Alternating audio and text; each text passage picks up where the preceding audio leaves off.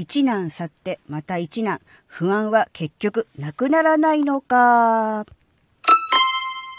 あずききなこがなんか喋るってよ。この番組は子供の頃から周りとの違いに違和感を持っていたあずきなが自分の生きづらさを解消するために日々考えていることをシェアする番組です。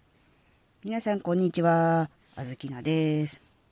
えー、不安、不安や悩みを、えー、解決した、解消したとしてもね、不安はなくならないですよね。また新たな不安、次の悩みが出てきます。そして、それの繰り返しで、うーん、悩みなんかなくなればいいのにな、不安なんかなければいいのにって思うんですけど、結局なくならないじゃないですか。だから、不安っていうのは、もう、あるものなんだなって。悩みって尽きないんだなって。うん、そういうことですよね。で、さらに思う、最近思うのは、不安や悩みってなきゃいいって思うんですけど、それでも自分から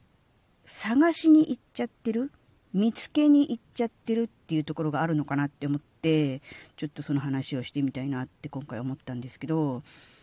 例えば、お金に対して不安があると、悩みがあるという人が、どうすればいいんだろうと思って、とりあえずお金がいっぱいあればいいんじゃねって思ったとするじゃないですか。で、まあ、めっちゃ働くとか、あるいは、うん、そうだな、宝くじに当たって大金を手にしたとか、そういう感じで、今までこう、なんだろうな、考えられないような大金をね、掴んだとします。で、その人は、確かにお金がない、これから先不安だっていうことや悩みや不安からは解消されたかもしれないけども、今度はお金がいっぱいあることによる不安や悩みが出てくるわけですよ。お金がなくて困っていたこと時からは考えられなかったような悩みや不安に襲われるわけですよね。あることによって。あの、結局ね、今まで欲しい欲しいと思っていたものを手にした途端に、えー、安堵する、ほっとする、よかった、嬉しいと思うのは、確かに一瞬はね、あると思うんです。その、それが一瞬がうん、本当に一瞬なのか、ある程度の期間が、うん、長続きするのかどうかは人それぞれによると思うんだけど、でも、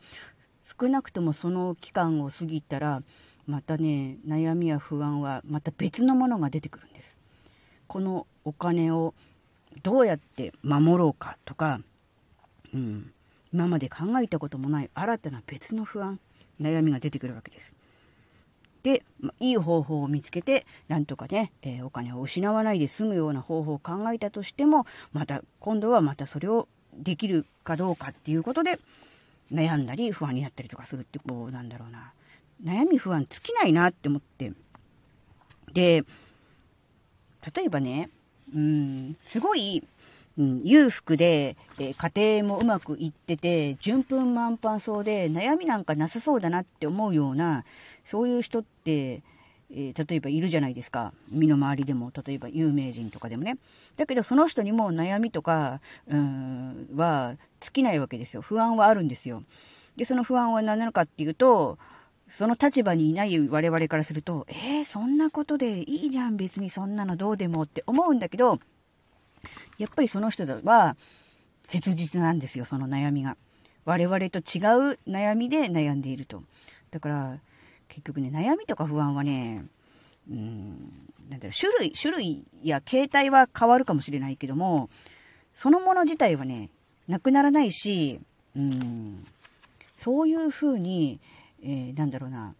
我々の脳のメカニズム的なもの、心理的なものが、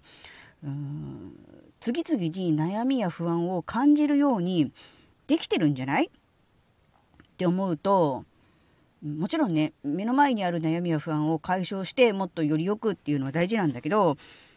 うん。すべての悩みや不安をなくなれば幸せになれるとか、なくなればいいっていう風に、なんだろう、目標地点をそういう風に設定しまうと、もう無理なので、そうじゃなくって、うん、なんだろうな、うん、うまく付き合う、うん、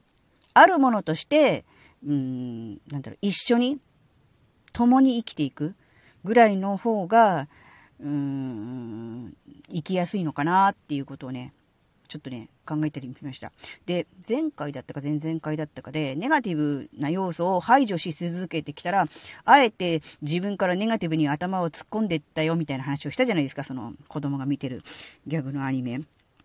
の話をして。そういう部分もあるので、うーん、排除すればいい、なくなればいいっていう問題でもなくて、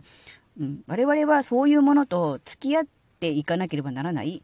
そういう存在であるっていうふうに思っちゃった方が、えー、楽かもなっていう、そういうお話でした。はい。今日のところはこんな感じです。ここまでお聴きくださりありがとうございました。それではまた次回お会いしましょう。バイバーイ。